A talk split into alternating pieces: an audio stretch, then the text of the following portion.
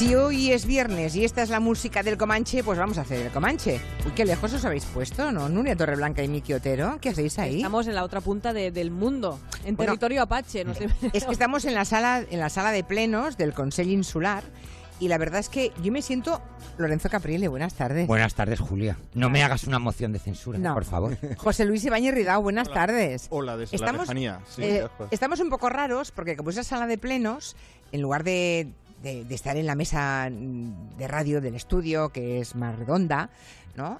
O Sí. solito, en San Sebastián de los Reyes. Pues estamos donde se pone la gente que manda, pues el presidente, la vicepresidenta, ¿no? Los consellers, y por tanto estamos como a dos metros, bien, bien, ¿no? Sí, dos metros y pico o más de la platea, donde tenemos a los amigos que han venido a ver cómo hacemos el programa de radio, pero yo estoy a punto de dar una ponencia o hacer algo. Yo de ponerme una toga o algo Sí, así. Como- eh, es como un estrado pensado, no para un juicio, pero en fin, para que la autoridad mm, haga sus cosas. Sí, sí. Y estamos un poco raros, ¿no? Yo lo empiezo a notar, ¿eh? Ya. Sí. Tengo una autoridad que no- de la Ya que carecía hace media hora poner en la terraza del bar. Te empieza a poner mala leche, como lo del tricornio, el chiste del tricornio, ¿no? ¿Saben cuál es, no? El chiste del tricornio. No, pues tampoco lo voy a contar, es igual. Que luego, luego me dicen que los cuento fatal, ni hablar, no quiero. Bueno, pues vamos a hablar aquí de, de muchas cosas, de nuestro, nuestro magazine, esta revista cultural que hacemos los viernes en el territorio Comanche y esperamos que llegue dentro de un ratito Cayetana Guillén Cuervo, que es muy buena compañía para este Comanche. ¿La conoces a Cayetana? Sí. Pues la conozco desde hace muchísimos años. ¿La has vestido muchísimos. alguna vez o La no? He vestido varias veces, Oh. profesionalmente, privadamente. Mm, No como a mí, que todavía no me has vestido nunca. b- Claro, porque como tú no vienes a Madrid, Julia, No voy al taller. no Eh, vienes al taller, estás siempre ahí en, la, en las Ramblas. pues estoy- claro, allí estoy con el bolso en la rambla. pues- Efectivamente. Pues, claro, me pasa lo que me pasa. Pero es verdad, me da mucha rabia. La de años que hace que conozco a Lorenzo Caprile Pues y, desde el y- 2006, 12, Imagínate. 12. y que no tenga ni una faldica, Nada, ni nada, nada. Ni un vestido que echarme a nada. Nada. Bueno. Ni un, eh, tangui- ni un tanguita. nada. Tú no haces esas cosas, ¿eh? ¿Tú qué sabes? Un tanga, que vas a hacer un tanga. tú? Bueno, con encajes. Bordados de, de Swarovskis. Bueno, en- Son comodísimos. me- comodísimo, sobre todo si se colocan mal. Eh, Por eso. Vamos a dejarlo. Modad Lip, luego eh, esta noche vas a, ir- vas a venir como pareja. Hombre, como pareja tuya, claro. Esta hombre, noche me un- voy con un Lorenzo honor, Caprile al desfile, ¿eh? honor.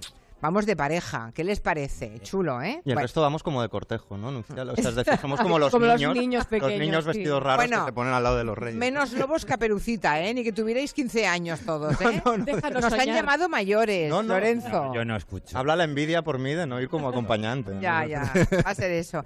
Bueno, ¿qué destacarías de la moda al libro, Lorenzo, antes de, de meternos en materia? Porque luego hablamos de muchas cosas, pero a mí la verdad es que yo imaginaba que era muy, muy Ibiza todo lo que es el diseño, el tratamiento de los materiales, pero mm, estaba convencida que una parte de la confección, de la industria como tal, lo deslocalizaban, ¿no? Como No. tantas otras. Y saber que todos No los es así. artesanos están aquí, a mí me ha parecido muy admirable. ¿eh? Esto es lo que más destaco Sí. de la moda del concepto actual.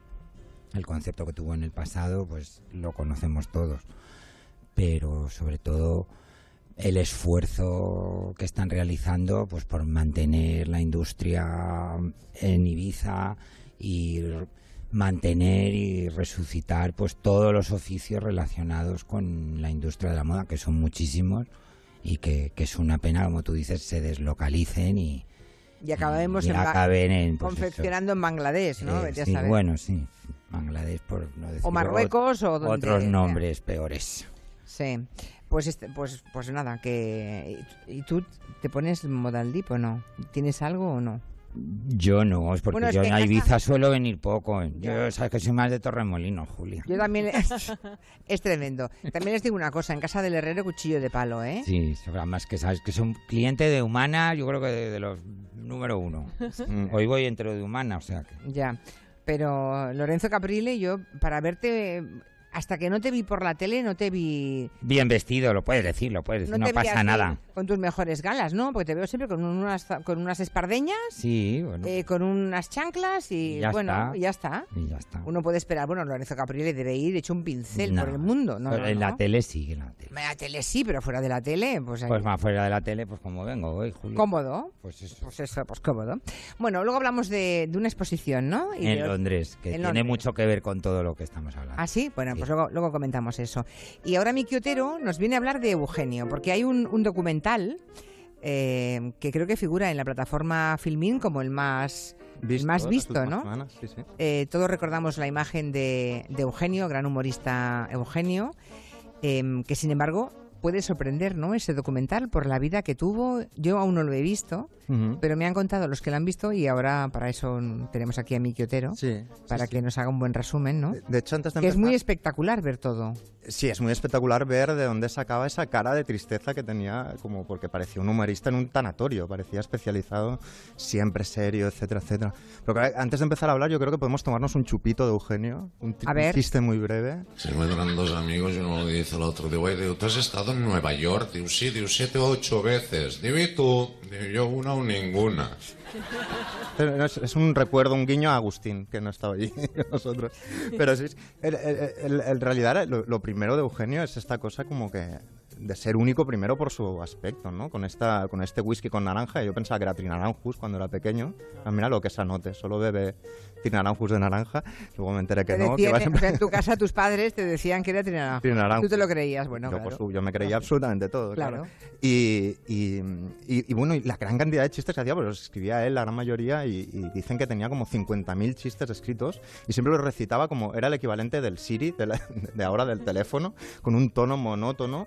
Y lo que me gustaba de Eugenio, lo que creo que nos gusta a todos, es como a veces es mucho más divertido el silencio, es decir, cuando hace la pausa antes de explicar el chiste, eh, que el chiste en sí, ¿no? Y esta cara, eso, de tanatorio, que me recuerda a otros humoristas eh, eh, con cara muy seria, como por ejemplo Buster Keaton, el genio del cine cómico mudo, que le llamaban el cómico con la cara de palo, porque Buster Keaton era hijo de un, de un tipo que tenía una compañía te- teatral itinerante y a su hijo lo vestía desde siempre como un señor mayor. Eh, y en los espectáculos lo tiraba del escenario. Houdini, por lo, por lo visto, el escapista, lo vio un día caer de no sé cuántos metros y no se hizo daño porque estaba aco- acostumbradísimo. Una vez se quedó encerrado en un, en un baúl y casi muere de asfixia. Eh, una vez hubo un tornado y le dio en la cabeza. Pero es decir, perdió una parte de un dedo en una máquina. Bueno, total, que era bastante explicable que luego tuviera esta cara de palo siempre cuando hacía comedia, ¿no?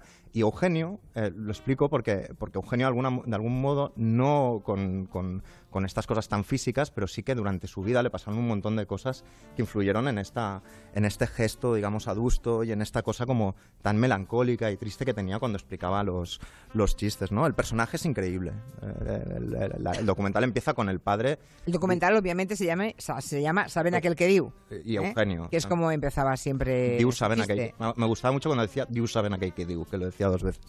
Y, y el documental empieza con su padre diciéndole directamente no harás nada en esta vida, no vas a ser absolutamente eh, nadie. De hecho, su hermana era cinco años menor y, acabaron en la misma clase porque repitió como tres o cuatro o cinco veces. Sea, fue un fracaso escolar. Era un vamos. fracaso absoluto. De hecho, antes eh, estaba aquí Elisa y por lo visto se interesó mucho en el mundo de la, de la orfebrería y le encantaban las joyas, que luego, si os acordáis, siempre llevaba un montón de, pues, de anillos y de... y- Bueno, y, de- cadenas, es que era, aquella época terrible de las camisas desabrochadas y los hombres con cadenas, Sí. amplias cadenas colgando sobre el pecho. Sí, en un control de un aeropuerto es una hora y media fácil para quitarse Sí. absolutamente todo. Siempre que en Exactamente. aquella época no se hacía. Sí, sí. Y, y- y tenía una novia de toda la vida y una vez vio por la calle a una tal Conchita, se enamoró de ella perdidamente, dejó a la novia de toda la vida en el altar, es decir, se iban a casar poco después. Eh, y la mujer esta, la tal Conchita, cantaba y este tipo tan serio, que parece que nunca mm, podría cantar, formó un dúo musical con Conchita, que esto es algo que no, no se suele comentar, hasta el punto que llegaron, concursaron una preselección de Eurovisión y quedaron, no sé si segundos o terceros, con una canción que era así. Efectivamente, yo participé en el prefestival de Eurovisión. En estos momentos no recuerdo exactamente el año, pero se celebró en Barcelona, en el Palacio de las Naciones, y el ganador fue Julio Iglesias con la canción Gwendolyn. Anda. El año de Gwendolyn. mira la canción, ¿eh? Es como muy bonita, así como muy... O sea, este es él y Conchita. Este es él Eugenio y Conchita. Conchita. No se le oye mucho a él, en realidad. Tiene un problema, Eugenio, si veis, es que está explicando algo completamente serio y Te ríes. igual. O sea, es decir, va a pedir el pan, la gente se debía reír todo el rato en su, en su cara, pobre. Pero es este momento mágico en el que, en lugar de quedar terceros o cuartos, si hubieran ganado y ido a Eurovisión, igual no hubiera, digamos, sería el Julio Iglesias, Eugenio, y nunca habría explicado un chiste. Claro, podría ser, perfectamente. Y Agustín Alcalá sería fan de Eugenio más Pues que de nada en el mundo, ¿no? Seguramente, seguramente. O fan de Julio Iglesias. ¿A ti te gustaba, eh, te gustaba Eugenio? Lorenzo? A mí, a mí sí, pero yo, yo es que era muy pequeño, Julio. Bueno, pero te acuerdas, ¿no? Sí, me acuerdo, me acuerdo. Ya, aquí en la sala, ¿os acordáis? Yo, ¿no? soy, ma- yo soy más de martes y 13. Ya. Pero Eugenio. mm, ¿No llevabais el casetillo en el coche con los chistes de No. Eugenio? ¿No? Aquí en la sala todos habéis oído Eugenio, de- ¿no? Sí, Bueno. todos. Bueno, ahí en la primera fila hay chicos de 18 Que o de 17, ahí seguro que no, pero los demás sí. Lo han oído hace un momento cuando lo hemos puesto. Exacto. Pero, pero e- es curioso el momento en el que a veces el azar hace que, que te dediques a eso. ¿no? Su mujer, la tal Conchita, tuvo que ir a Huelva porque enfer- enfermó su madre. Entonces él, para llenar los conciertos, empezó a explicar chistes. Y la gente al final le decía, no cantes. Es decir, sigue explicando chistes porque se te da eh, muchísimo mejor. Que es, es algo que me, me explicó una vez Curro Savoy, ¿sabéis? El rey del silbido. el Hombre, que- sí. Sí.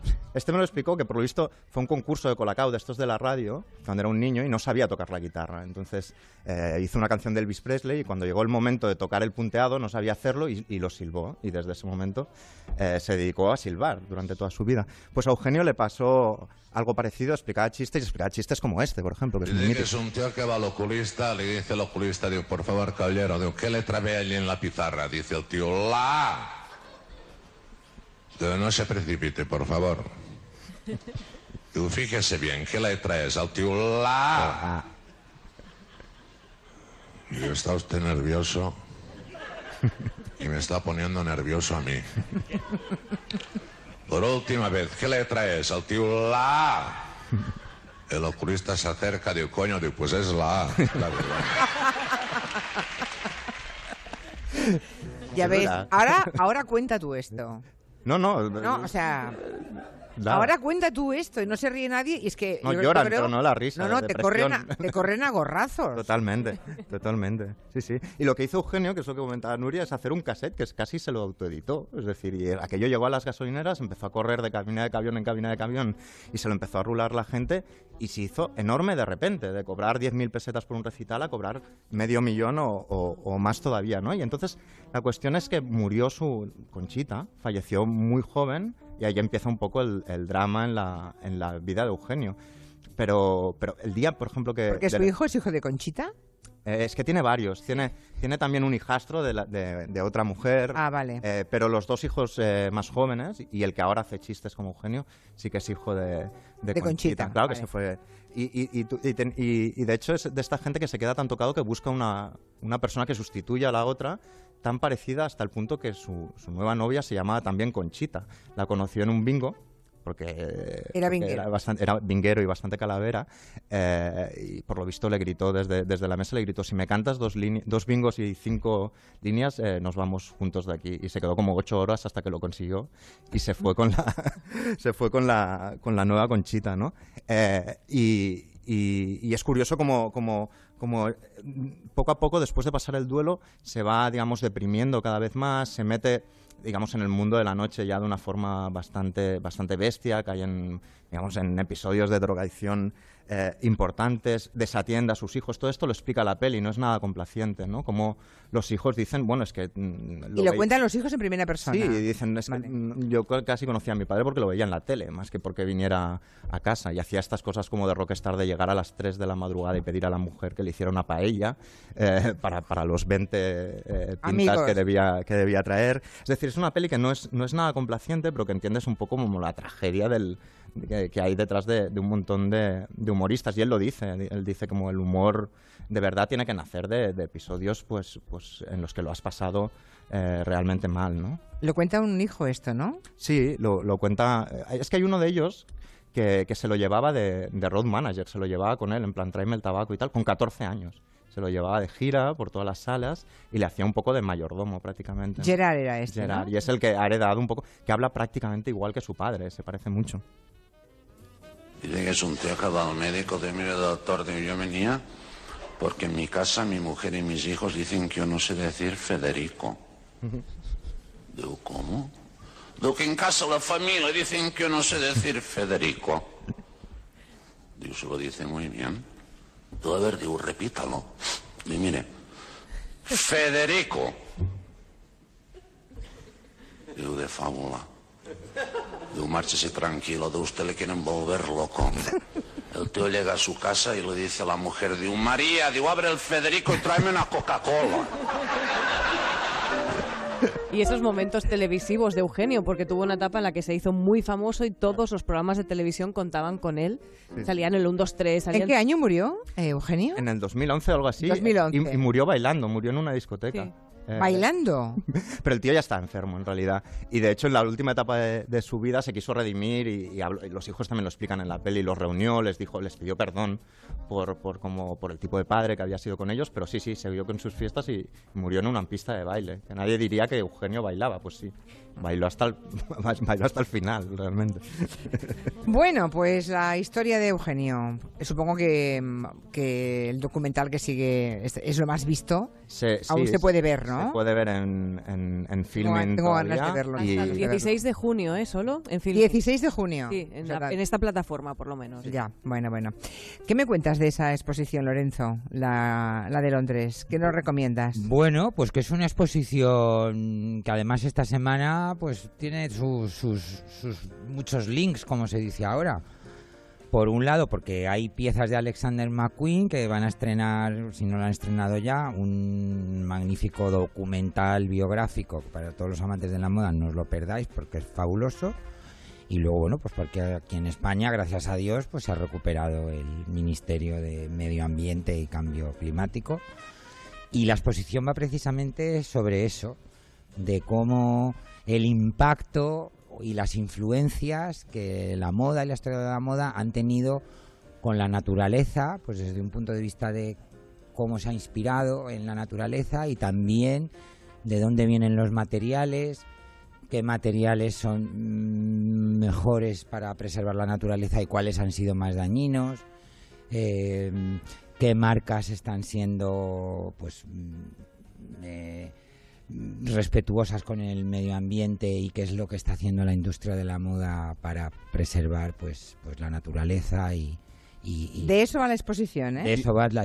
¿Y dónde es, Lorenzo? Por en el Victoria and Albert, en, en Londres, que son siempre exposiciones maravillosas, y va a durar hasta enero del O 2010. sea, que la gente que vaya en verano, los que vayamos en verano podemos... Podéis ir a está verlo. Entonces, Estaba- bueno, hay ejemplos pues desde mm, vestidos ya a partir del siglo eh, XVII, pues con todos los algodones estampados a flores que venían de la India, hasta mm, el famosísimo traje firmado por Calvin Klein para Emma Watson, que mm, la- el tejido estaba hecho a partir de botellas de plástico recicladas. O sea, que Hombre, la parte, de- la parte del reciclaje eh, es una parte, digamos, de la moda que tiene en cuenta tiene en cuenta el medio ambiente, pero luego yo no sé si en la exposición se contempla el otro lado, que Por es cuando la moda acude a tejidos tecnológicos derivados del petróleo y deja de lado tejidos nobles y maravillosos como las Lo sedas, las lanas, los algodones, Lo ¿no? contempla y también hay un apartado dedicado a los corsés que utilizaban en un primer momento las barbas de ballena, que eso está ahora completamente prohibidísimo. Y se llamaban barbas de ballena porque eran barbas Las de ballena. se llaman ballenas porque eran barbas de ballena.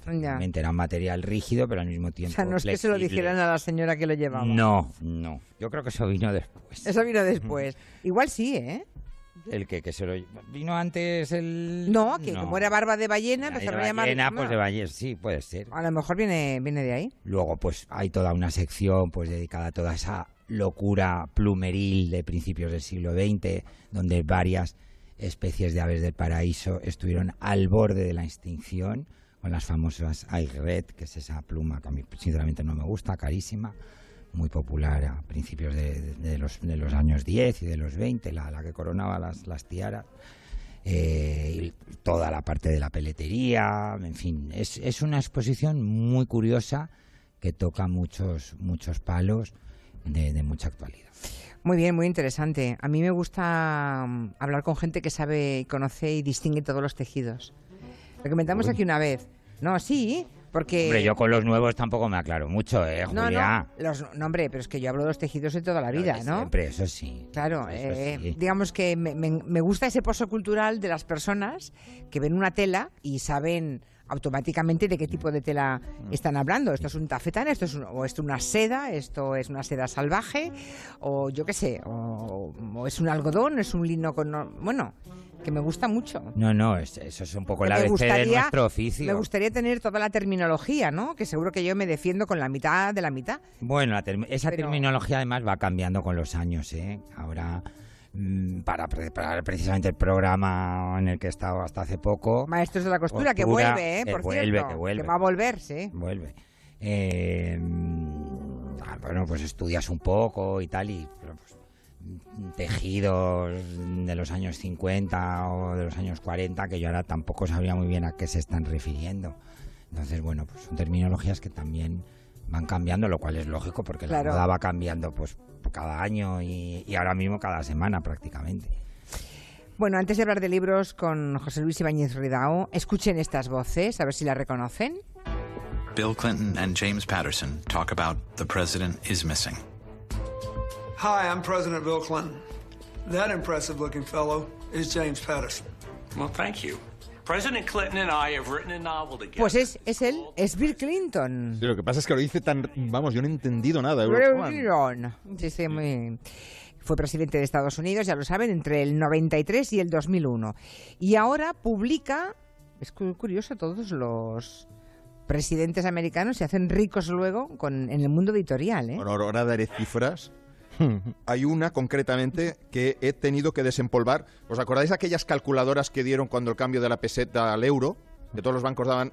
Lo he calculado varias veces porque no me creía la cifra que salía. Ahora, ahora, ahora hablaremos. Bueno, el título es del libro que ha sacado Clinton. Que es, un thriller, es, un una thriller. novela, Sí, se ha sí, sí, metido sí. a novelista. Se ha metido a novelista, el presidente ha desaparecido, eh, la edición española es de Planeta y ha salido a la venta en 30 países casi simultáneamente. Lo tenían hoy en el aeropuerto. Sí, sí, pues ahí, está. Lo ha escrito a cuatro manos con James Patterson, que es eh, un especialista, seguramente el escritor de thrillers más famoso de las últimas décadas. Y abro un paréntesis para los fans de la serie de televisión Castle, porque este Patterson era compañero de póker de Castle en la serie. En la serie vari- ah, una timba de escritores y todos los escritores eran reales.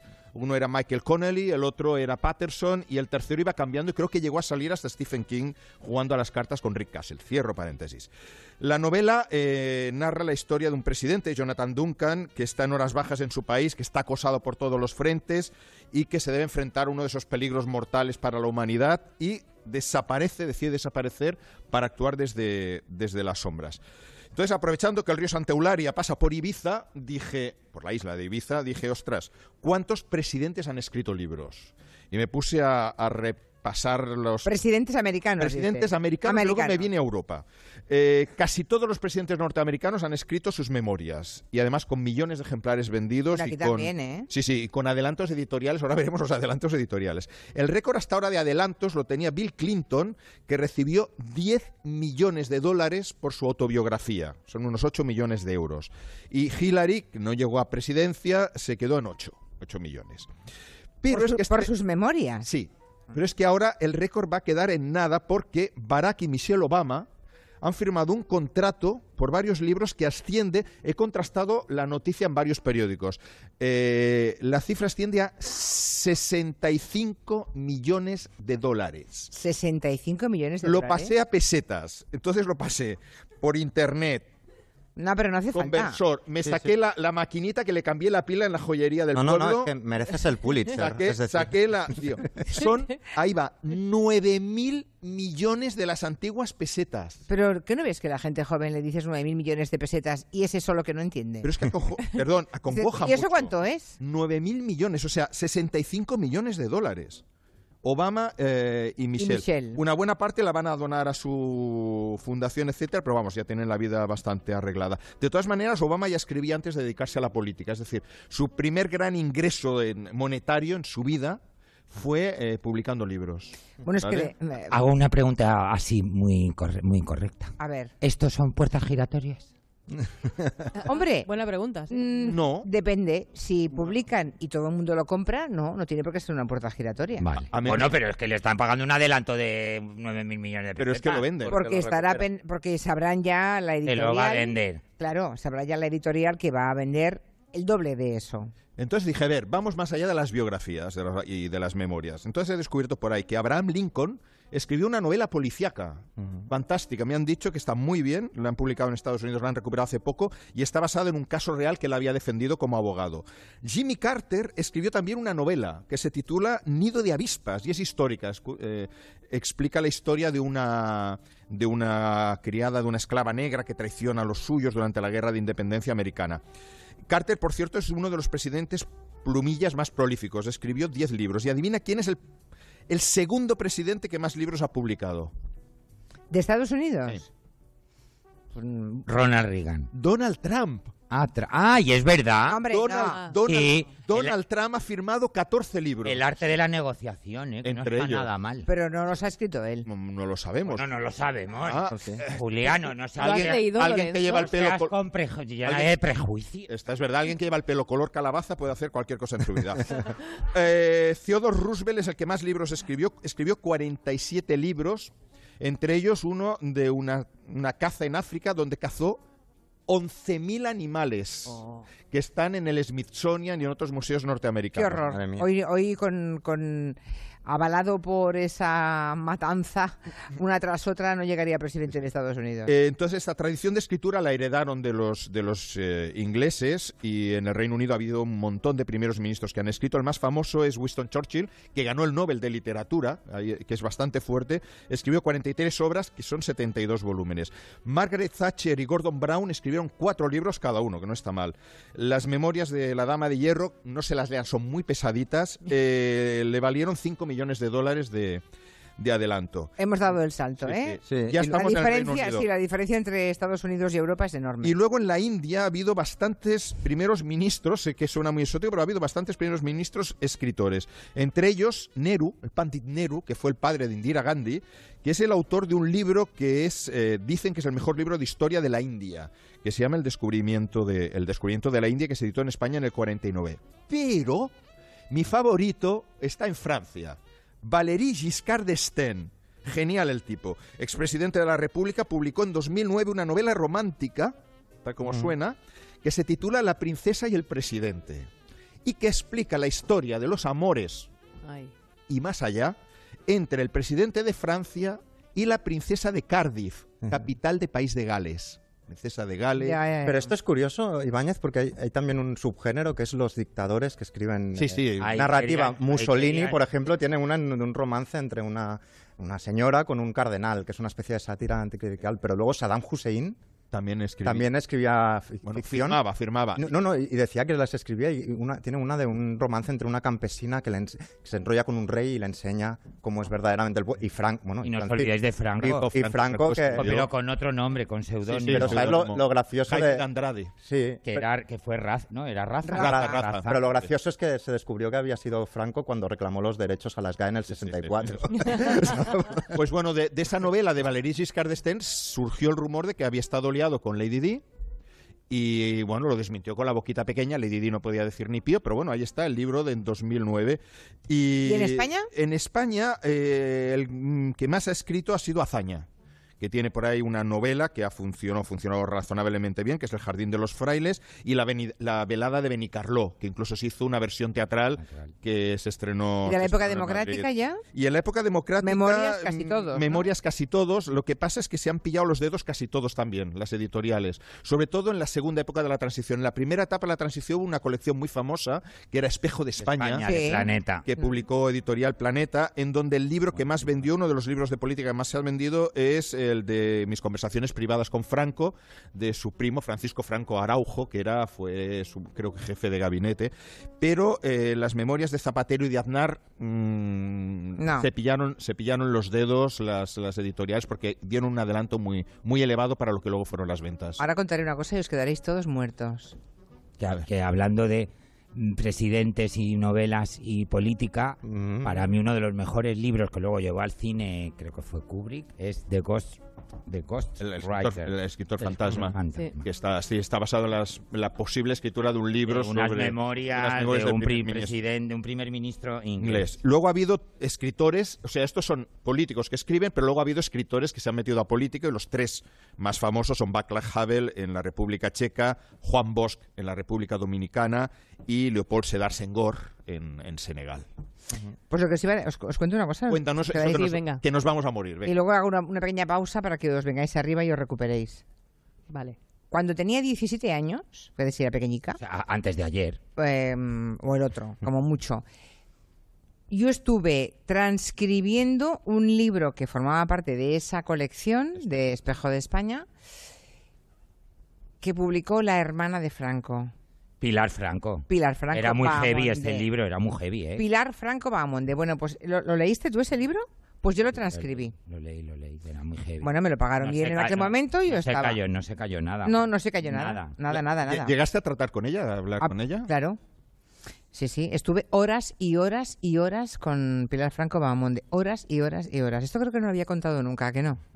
Creo que no. ¿Qui- ¿Tú lo sabías, Quintanilla? Pues si no lo sabe Quintanilla es que no lo he contado nunca. Porque, lo, porque se lo sabe todo. Tenía una voz ronca, además era muy mayor, ¿eh? a los pocos años murió yo. Una voz así como ronca.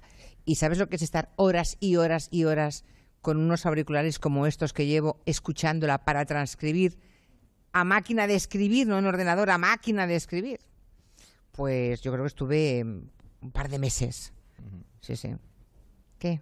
No, ¿Os ha gustado saberlo? Sí, perfecto. Con- con Pues algún día os contaré más La- cosas. Las nuevas generaciones tampoco saben quién era el hermano de Franco. Algún día os el aviador Ramón Franco, que era de Sí. otro lado. sí, sí, sí. Bueno, y la hija de Pilar Franco, que era Pilar Jaray Franco, también era una señora de izquierdas más bien, ¿eh? Y por tanto era un poco la proscrita de, de la familia. La, la hija de Pilar Franco. Pilar Franco no era de izquierdas, ¿eh? Ya te lo digo yo. No sabes las sales que yo me tomé en aquellos meses. Bueno, pero... Para pero- resistirlo. Pero con su hermano también tenía sus más y sus menos. Ella también. Sí, Como todas las hermanas con los hermanos. Son las 5 y, Y con 40. la cuñada, y con la cuñada. ¿Quién no tenía con la cuñada? ¿Quién no tiene con las cuñadas, Julia? Y ¿Quién? con los cuñados. Bueno. Las 5 y 40, una menos en Canarias. Seguimos que veo ya en lontananza una señora muy guapa con un vestido blanco muy ad-lib que no puede ser otra que Cayetana que en cuerpo. Mira qué guapa, mírala.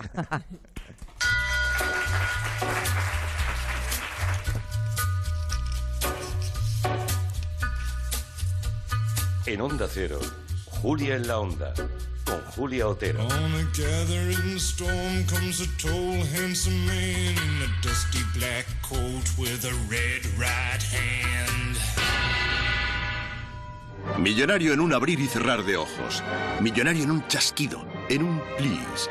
En un santiamén. En cero coma. Millonario a toda mecha. Millonario echando chispas. Millonario a la velocidad del rayo. Nuevo Rasca Mega Millonario de la 11. El primer rasca con el que puedes ganar hasta un millón de euros al instante. Hay más de 88 millones de euros en premios. Nuevo Rasca Mega Millonario de la 11. Hazte millonario mega rápido.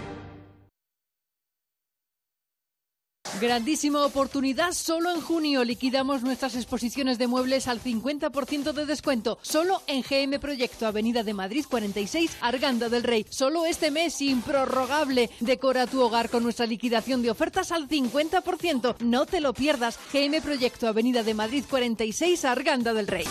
Llegar hasta donde quieras con toda la equipación y un sistema de seguridad líder es un gustito. Hacerlo con hasta 9.000 euros de descuento no es un gustito. Es un gustazo. Aprovecha los descuentos inigualables de San John durante el Salón de VO. Visita nuestro stand San John del 5 al 10 de junio y descubre que hay placeres que cuestan muy poco.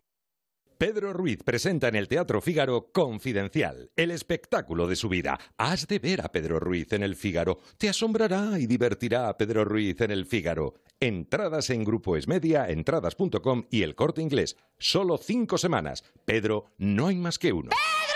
En el Fígaro, Pedro Ruiz. Hola, soy Concha, Concha Velasco. Hace ya tiempo que les vengo hablando de ducha manía y de las ventajas que supone cambiar la bañera por un plato de ducha. Una ducha con suelo antideslizante, con su mampara de seguridad y sin temor a resbalones traicioneros. Pues ahora Ducha Manía les ofrece una ventaja más, la financiación, sí, sí. Pueden cambiar su bañera por un plato de ducha desde solo 990 euros. Paseo del Molino 6, Madrid, 91 468 4907 o duchamanía.es. Hay una generación destinada a transformar el mundo. Es el momento de creer en ti, marcar tu diferencia, mostrar de qué eres capaz. Títulos universitarios ESIC en Marketing, AT, Digital Business y Publicidad y Relaciones Públicas. Ven a conocernos en nuestros Open Days, 23 y 27 de junio. Infórmate en esic.edu o en nuestro campus de Pozuelo. Entre la tradición del norte y lo más vanguardista de la nueva cocina de la capital, descubre el restaurante Montes de Galicia. Cocina gallega donde el producto cuidado y aderezado hasta el extremo nos transporta a los bosques y los pueblos mágicos de Galicia. Montes de Galicia, 20 años en lo más alto de la gastronomía madrileña. Losmontesdegalicia.es Birmat, la gran fiesta madrileña de la cerveza artesana, celebra su tercera edición. Más de 150 estilos de cerveza, 20 puestos street food, música en directo, catas, zona de niños. Birmat, 8, 9 y 10 de junio en la Caja Mágica. No te lo puedes perder. Más información en birmat.es. Electrocasión recomienda aire acondicionado Chigo, tecnológicamente puro, frescura natural. Chigo aire acondicionado en Electrocasión. Electrocasión, corre que se acaban.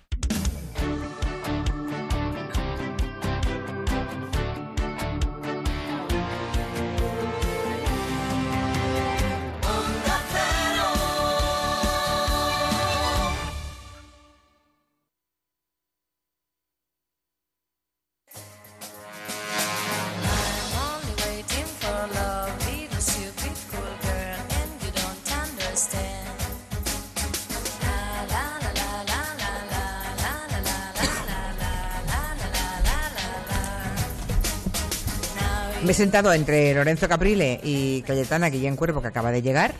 Ahora, la- tenemos que perturbarla solamente unos poquitos minutos porque está de ensayo, como presenta esta noche el desfile, y es una profesional muy exigente que lo quiere ensayar y lo quiere todo bajo control para que todo quede lo mejor posible. Ay, Julia, de mi corazón. Pues doy fe, doy fe, doy fe, doy fe. Bueno, es que las cosas me oigo mal. ¡Qué fama! ¿Por qué me oigo mal ahora mismo? Me oigo con muchísimo eco. Yo también. Ah, espera, espérate, que te voy a... Ah, Ponte poco- algo pasa. Ponte... al- Porque me he, re- me he rejuntado a ti. Me, Sí. me, me he juntado. Así, ¿Ahí alejémonos un poco. Venga. Nos ala. alejamos un poco. A la no- distancia entre las rubias. Bueno, pues eso, que, mm, que uno con el tiempo sabe que el ensayo, que el trabajo bien hecho, elaborado, repasado, es el único trabajo que sale bien. lo otro puede, lo otro casualmente puede salir bien. Es así. Pero Yo- claro, yo- yo casualmente. soy de esa escuela, por parte de Guillén y por parte de Cuervos, podéis imaginaros, el pasillo de mi casa ese era un, pues eso, un, un lugar de ensayos, básicamente, donde mis padres pasaban los textos de sus funciones y yo he heredado que solamente con la perseverancia y con el esfuerzo hay resultados. Porque efectivamente, alguna vez puede ocurrir que salga bien sin que hayas ensayado, pero yo prefiero ensayar, Julia, prefiero saber que mi conciencia está tranquila y que si hay alguna variable, bueno, pues yo he hecho todo lo que he podido y, e incluso si hay variables y has ensayado, tendrás más herramientas para solventarlas. La improvisación siempre sale mejor sobre, sobre unos cimientos que están más o menos Sí. bien enraizados. ¿no? Sí, sí. Estaba pensando que versión española lleva 20 años ya, ¿no? Pues mira, yo lo tenía oculto por coquetería, ¿comprendes? Porque claro, dices, ostras, me voy a callar. Pero claro, como lo vamos a celebrar en octubre por todo lo alto, pues entonces lo voy a tener que contar. ¿Ah, sí? ¿Vais a celebrarlo? Bueno, vamos a hacer un año de dejar constancia que llevamos 20 años siendo escuela de No creo- espectadores del cine español. No creo que haya ningún programa de televisión española de 20 años, aparte de informe semanal, digamos, Yo del no sector sé, de informativos, que tan no. longevo, ¿no? Yo creo que no. Yo ¿eh? creo que no, con el mismo equipo sobre todo, porque puede durar el programa y que cambien los equipos, pero es que nosotros somos los mismos desde el principio, los mismos cuatro. Cambió el director Santiago Tabernero y se quedó Sí. Félix Piñuela, pero que era un miembro del equipo, y eso ha sido toda la variación. O sea, somos que los has- mismos. o sea que Cayetana ha sobrevivido a todos los gobiernos. A todos. Por Dios, que nadie piense nunca que estoy ahí por ninguna ideología, porque el- eh, a, a los hechos me remito, ¿no? Porque claro, dices, no, no, no. Yo lo único que hago es trabajar lo mejor que sé, no poner problemas y dar soluciones. Pero está bien porque mm, te podrías haber encontrado que alguien te coge manía y, Sí. cambia la presentadora o cambia el director o cambia, bueno, lo que podía, sea, ¿no? podía haber ocurrido. Por ahora no ha sido así y espero que, porque yo, la verdad, espero que siga siendo. Yo la verdad que me llevo siempre bien con todo el mundo, hago mi trabajo lo mejor que sé Y esa es la escuela que he tenido en casa y es lo que intento. Me siento siempre muy halagada de que piensen en mí para, para trabajar. Y el para el trabajo cine- siempre me parece un milagro. Y para el cine español le ha venido, no sé si so- sois espectadores habituales de versión española, pero yo todas las películas que he querido volver a ver o que me perdí en su momento, yo todo lo he recuperado en tu, en tu espacio de la tele. Todo. Muchas gracias, Julia. La verdad es que estamos muy orgullosos de así se ha convertido en una manera de vivir y estamos muy orgullosos. ¿Quién te hubiera de- dicho, eh, hace 20 Sí, años? Es verdad. Esto empieza hoy y dentro de 20 años aún seguirás. ¿Sabes con quién estaba yo? No. Trabajando con, con Iñaki Gabilondo en la SER, que ha sido mi gran maestro Iñaki, le adoro. Y Iñaki fue uno de los primeros que dijo, yo te quiero a mi lado, cuando no había acabado ni la carrera de periodismo, y me sentó a su lado y estuve nueve años en la SER. Y lo aprendí todo o casi todo de él. Eh, en- entre otras cosas también él me enseñó que solo con el esfuerzo y la perseverancia hay resultados, sin duda. Aprendí mucho de Iñaki y estando con él me salió versión española y se alegró muchísimo. Le pareció un proyectazo y mira, aún sigo ahí. Ahora, mm, tú le das a todos los palos, ¿eh? claro, porque has hecho de, de- de actriz, de presentadora, de periodista. De todo.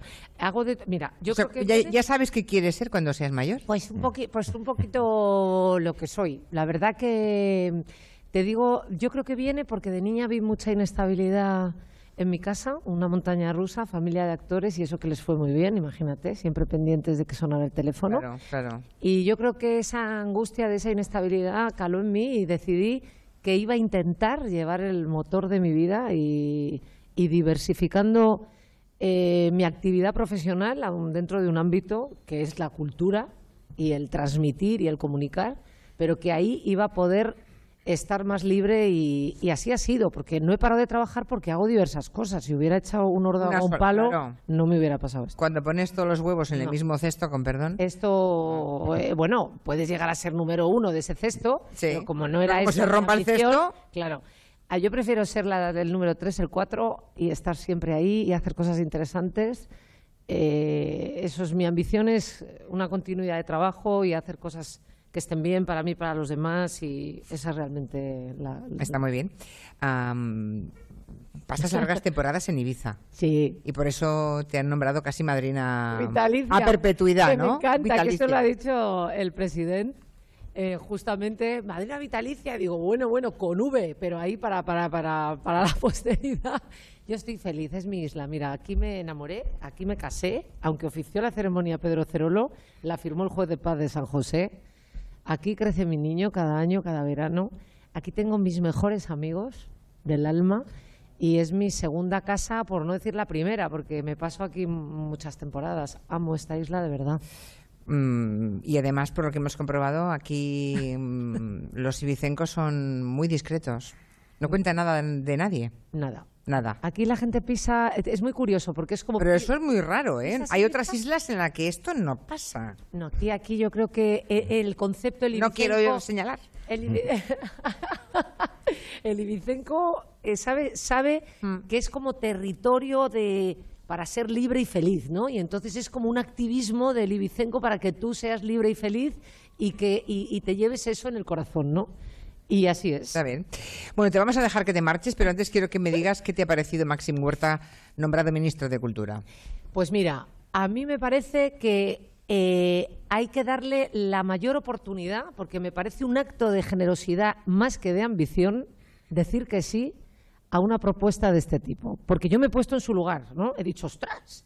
Te ¿y si llaman hubiera- y tal, ¿y qué ¿Y haces? si hubiera no? sonado el teléfono, no? Porque es como un perfil no parecido, pero bueno, que dices, hombre, pues, eh, pues jolín, hay que renunciar a muchas cosas, ¿eh? Yo Sí. creo que, que yo que soy activista de la cultura desde que tengo uso de razón, seguramente eh, te ponen la cabeza como un bombo y te dicen, estas podrás ayudar a tu gente, podrás hacer de tu colectivo un colectivo mejor, podrás darle lo que necesitan y dices, ostras, dejo mi vida aparcada y me embarco en, e- en esta, en esta historia.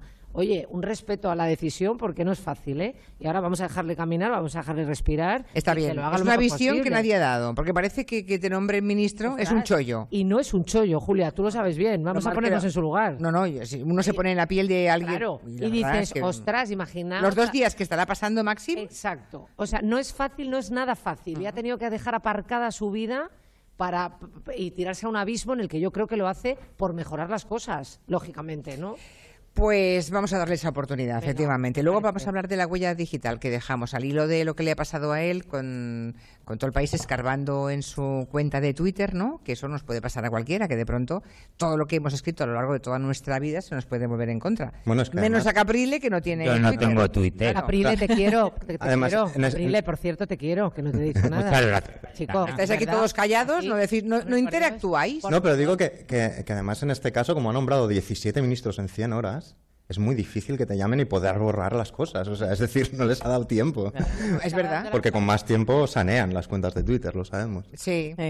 Ah, bueno, fíjate, si- Claro. si, es, si es inocente y es buena la cosa, que no le ha dado tiempo ni a borrar el Twitter, hijo, Pues- de verdad, verlo- hay que mirarlo así. No creo que, Es no creo ni que lo hubiera borrado siquiera, aunque que hubiera no, podido. pues claro Habrá sí. pensado, yo soy este, soy así, he escrito eso, esa es mi historia y a quien no le guste que se rasque, A digamos, ver, hay ¿no? una cosa que hay que comprender de una vez por todas y creo que esta isla ayuda mucho a eso, que es que la realidad es diversidad. Y el que no se suba a ese tren mm, va a estar perdido, porque es que el colectivo de seres humanos es diversidad. Y entonces, por favor, dejemos de, de- de- de- de cuestionar y criticar al otro, pongámonos en su lugar un rato. Señora Guillén Cuervo, te dejamos que vayas a ensayar. Aquí estoy con el activismo de todo tipo. Sí. Gracias por haber hecho el esfuerzo de No, Julia, por favor. desplazarte al Consejo Me ha Insular. hecho mucha ilusión venir a verte. Ya me he enterado que tienes un traje de Caprile aquí guardado. Tengo de Gera Gabler, de un espectáculo. Gera. Es que hemos hecho dos espectáculos juntos de teatro. Qué suerte tienes, tú tienes un vestido de Caprile. Pero bueno, lo tengo, ¿sabes cómo lo tengo? En un maniquí en mi salón, como si fuera un cuadro. Bueno, Ale, Ale. Lo favor. tienes en un Venga, maniquí en tu salón. Cayetana. ¡Uy! Que, por favor, porque no hay nadie en mi casa ahora mismo eh, que me pueda mandar una foto. Tengo. ¿Me, te- me dejas que te Ay, cuente que me cosa? gustaría, ay, que me gustaría. La primer, mira, la- Me- quiero me- contar la pero por favor, mira, está mi representante ahí, te está diciendo que es verdad. Quiero contar la, pri- la primera vez que la vestí fue hace 25 años en un cortometraje dirigido por Iciar Boyaín que se llamaba, bueno, se llama el cortometraje Los amigos del muerto, que ha debido de ser mano de santo o talismán, porque todos los que estábamos en ese cortometraje, Cortometraje. la verdad que las cosas Fueron nos bien. han ido muy Pero bien, déjame decirte Cayetana. una cosa. Tengo tres. Tengo el vestido del abuelo rojo, el, del- el- el de la película El abuelo, el vestido rojo en un maniquí. Sí. Mi vestido de novia, que me diseñó Amaya Arzuaga. La ma- y tu vestido negro de Gera ese Gabler. traje En tres maniquíes en mi casa. Como si fueran tres obras de arte. Te lo juro por mi padre que es lo más sagrado. ¿Y lo Bueno. tienes puesto allí? Lo tengo, lo tengo uno en una habitación, otro en el salón y dos en Anda, el salón. Te da un poco de miedo por la noche, Los ¿no? invitados Cuando cuando... el, túnel- el- el tren de la bruja, ¿no? Pues Oye, una preciosidad. No os, ¿Qué vas a metáis, no os metáis con Cayetana, ¿eh? No, no, no. Por favor. A ver, No, no. es verdad que puede, pero yo a mí me parece que un vestido de caprile no puede estar hecho un burrullo en un armario sin que lo vea la gente, que me parece una obra de arte. y No, la verdad que ese, tra- ese, ese traje Ese era- vestido era chulo. Hombre, muy por favor. Bueno, pues yo también, cuando tenga uno, también lo pondré en el salón. Claro, claro, pobre Julia, claro, claro. Estás siendo muy sutil en tus insinuaciones. Gracias, Cayetana, por haberte escapado. Muchas Un gracias a ratito. ti, Julia. Muchísimas gracias. Bueno, seguimos en este, en este territorio comanche, repasando algunas cosas y no podía faltar la música, no podía faltar el mundo DJ. Sí, me lo habéis encargado a mí, que soy la más rockera, que, que no soy nada electrónica ni Bueno. estas cosas. Y ah, todos los DJs. Digo, venga, va, pues vamos a por ello. David Guetta. ¿Cómo podíamos venir a Ibiza y no hablar de toda esta gente que ha revolucionado el mundo de la música desde los platos y desde lo que antes se llamaba un pinchadiscos, ¿no? Porque lo que sí que sabemos, se cree, dicen que el primer DJ de la historia fue un tal Ron Diggins, que fue un ingeniero de radio de 1947, el primer hombre en construir la dígola, la mesa portátil de los DJs, ¿no? Pero vamos un poquito avanzando. El DJ, la figura del pinchadiscos, nace, digamos que en los 70, la música disco situó la figura del DJ en las pistas. En los 80 surgió el techno en Detroit y el house en Chicago. Y como ejemplo, así rapidito, de la, de la entrada de la introducción del trabajo de los DJs en la música que hasta ahora conocíamos, se podría decir que surgió en 1985 cuando se mezcló el hip hop con el rock, con los Run DMC.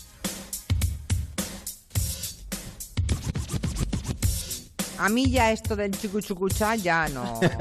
A mí, ¿a ti no te pasa lo mismo? Pero siempre mejor que el reggaetón. Hombre, sí, claro. Julia. Hombre, por favor, claro, mejor Ah. que el reggaetón para mí casi todo. Vale, vale. Pero O sea, este- Solo recuerdo que en este programa han habido dos grandes momentos, que es cuando Monegal dijo, ah, David Guetta, ¿quién es David Guetta? Y cuando Julia Otero llega aquí y dice, a mí esto del chucu chucu chu, para definir el, chucu. el- el trabajo de un DJ, esto va a pasar a la historia. Eh, David Guetta, además, yo lo envidio mucho porque lo- los, grupos de rock and roll tienen que cargar guitarras y tal. Él va Sí, con un eh, pendrive. claro, va con un está. lápiz de memoria, que una vez en, Sí. en Río, delante de miles y miles de personas, le falló la conexión Ya. del pendrive. Se le rompió el pendrive, vamos, lo que nos pasa. a mí Guetta me gusta, ¿eh? A mí David Guetta me gusta mucho, ¿eh? Sí, ese señor que no tiene que cargar con la guitarra en un avión y que le digan, no, la guitarra a la bodega. Bueno, que David Guetta, por cierto, estará pinchando cada jueves en Pachá en hasta octubre, 19 sesiones. La semana que viene también va a estar en Ushuaia, que O sea, es un vive- clásico en Ibiza. O sea, que él vive aquí prácticamente. Bueno, pasa bastantes meses y que hay muchos históricos como Carl Cox, como Martin Garrix, que son los respetadísimos DJs que sobre todo a partir de los 90 los hicieron grandes estrellas por las fiestas rave, a esas fiestas a las que va Caprile. Todos los días. Oye, es que yo alguna he ido, ¿eh? Cuando era jovencín. Hombre, como, vamos, si te viera, como si te viera. he ido. Bueno, pues llegamos al final de este territorio comanche. Ha sido un placer que estuvierais aquí. Dime. Que si no, luego nos pega la editorial, Julia, que es del grupo.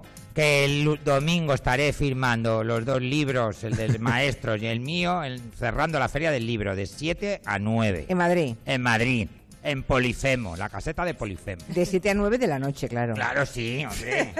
hombre. hombre, podías madrugar. Yo No, porque estaré en una rave. Claro, no, pero vas directo, vas de allí. O sea, de 7 de siete a 9 en la Feria del Libro, en Madrid, el domingo que viene. Ya termina este domingo. Que además estás de trabajo hasta arriba, ¿no? Porque ahora se, se te casan todas. No, y tengo... La alta burguesía y las nobles se casan Y ahora. tengo, y tengo a la vista tres espectáculos maravillosos que ya te conté. Y tienes que hacer el vestido a Julia, que ha sido muy sutil por pidiéndotelo. Además de mi corsé, efectivamente. Son las 6, 5 en Canarias. Noticias y vamos con el tiempo de gabinete.